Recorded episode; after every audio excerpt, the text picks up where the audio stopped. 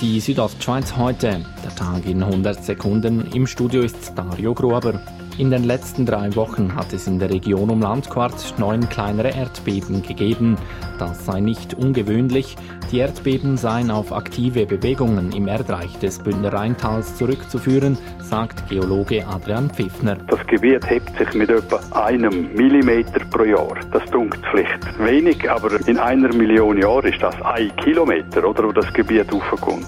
Die jüngsten Beben seien schwach und für den Menschen nicht wahrnehmbar gewesen. Um den Corona-Hygienevorschriften gerecht zu werden, hat das Bündneramt für Migration in den letzten Monaten neuen Platz in zusätzlichen Unterkünften geschaffen. Dies in Chur, Diesentis und Splügen. Diese seien aber nicht alle gebraucht worden, sagt Georg Karl vom Amt für Migration. Wir haben da gesamthafte Belegung, die deutlich unter 50 Prozent gelegen ist gegenüber dem Normalzustand.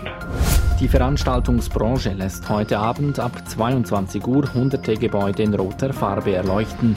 Mit dieser Aktion will die Veranstaltungsbranche auf ihre Corona-Notsituation aufmerksam machen. Jörg Gantenbein, Geschäftsführer von Eventspartner, sagt, Man hat ja bei unserer Politik und im Parlament hat man uns jetzt immer gesagt, dass wir nicht viele sind und dass es um ein paar Einzelne geht. Und da wollen wir natürlich ein Zeichen setzen, auch gegenüber der Politik. Wir sind viele. Die Begrenzungsinitiative der SVP verlangt, dass die Schweiz die Einwanderung aus der EU selber steuern und die Personenfreizügigkeit beenden soll.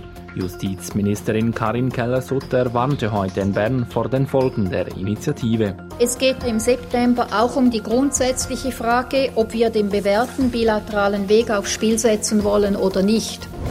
Die Südostschweiz heute, der Tag in 100 Sekunden, auch als Podcast erhältlich.